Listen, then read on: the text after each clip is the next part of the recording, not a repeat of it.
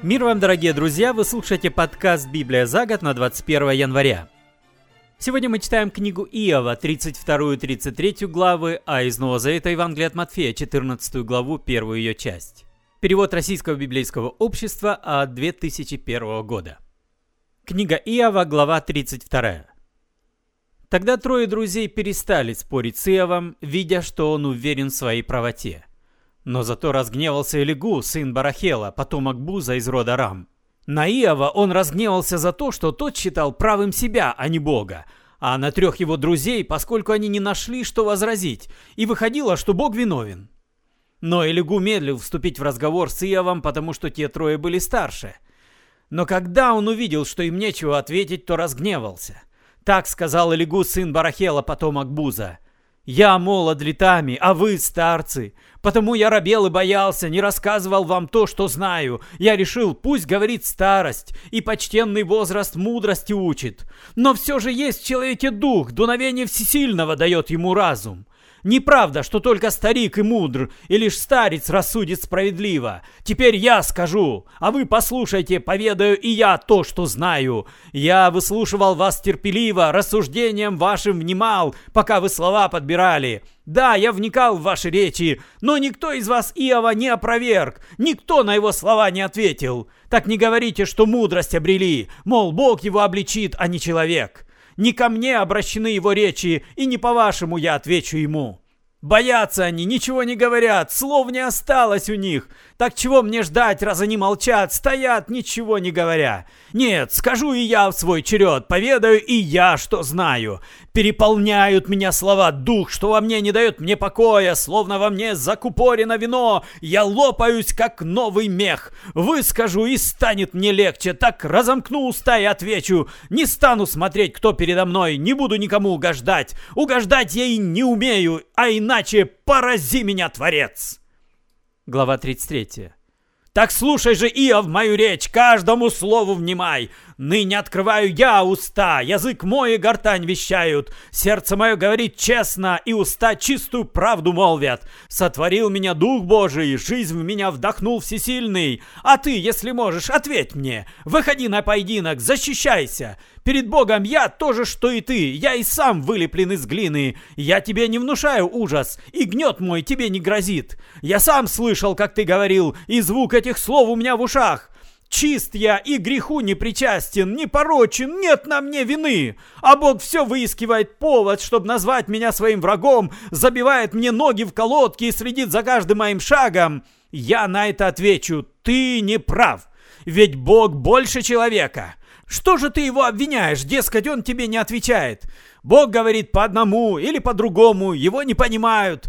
Во сне, в видениях ночных, когда забытье на людей не сходит, и спят они в своей постели, тогда отверзает он людям слух, порицанием их устрашая, чтобы отвратить человека от дел его, избавить людей от гордыни, чтобы удержать от падения в бездну, и не дать пересечь стремнину, или поражает человека на ложе болью, и нет его костям ни на миг покоя, тогда не приемлет пищи его чрева, и лакомства ему противны, плоть его на глазах тает, оголяются сокрытые кости, жизнь его на краю могилы, и несущая смерть все ближе.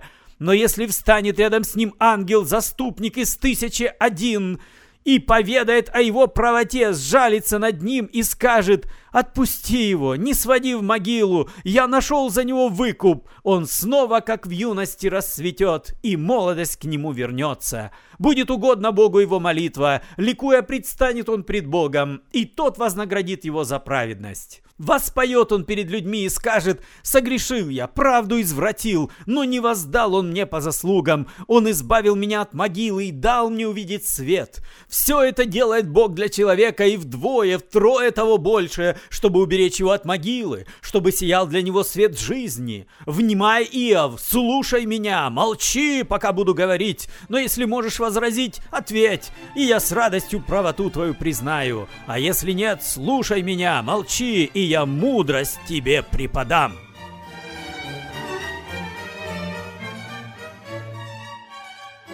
Сегодня мы читаем из Нового Завета Евангелия от Матфея, 14 главу с 1 стиха до 21. Перевод «Радостная весть» Российского библейского общества 2001 года. В это время до тетрарха Ирода дошли слухи об Иисусе. Он сказал своим придворным, «Это Иоанн Креститель. Он встал из мертвых, вот откуда у него сила творить чудеса».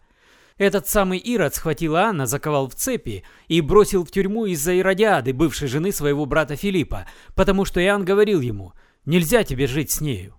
Ирод бы его убил, но боялся народа, который считал Иоанна пророком. В день рождения Ирода дочь Иродиады плясала перед гостями и так понравилась Ироду, что он клятвенно обещал ей дать все, что она попросит.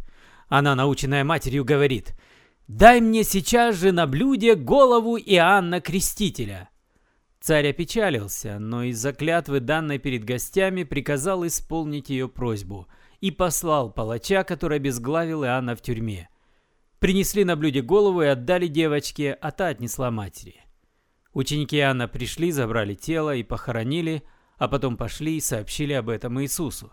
Иисус, узнав это, отправился оттуда один на лодке в пустынное место. Но люди об этом узнали и вышли из своих городов и двинулись за ним пешком. Иисус, выйдя на берег, увидел большую толпу. Ему стало жалко их, и он исцелил тех, кто был болен. Когда наступил вечер, подошли к нему ученики – «Место здесь пустынное», — сказали они, — «а время уже позднее. Отпусти народ, пусть ходят в окрестные селения и купят себе поесть». «Им незачем уходить», — ответил Иисус. «Накормите их вы». «У нас ничего здесь нет, только пять хлебов и две рыбы», — говорят они ему. «Принесите мне их сюда», — сказал он. Иисус велел людям рассесться на траве, взял пять хлебов и две рыбы и, подняв глаза к небесам, произнес молитву благодарения, разломил и дал хлеб ученикам, а ученики народу. Все ели, насытились и еще набрали 12 полных корзин оставшихся кусков. А едоков было пять тысяч человек, не считая женщин и детей. Вы слушали подкаст «Библия за год» на 21 января. Спасибо за внимание. С вами был Петр Цюкало. До свидания. До следующей встречи завтра.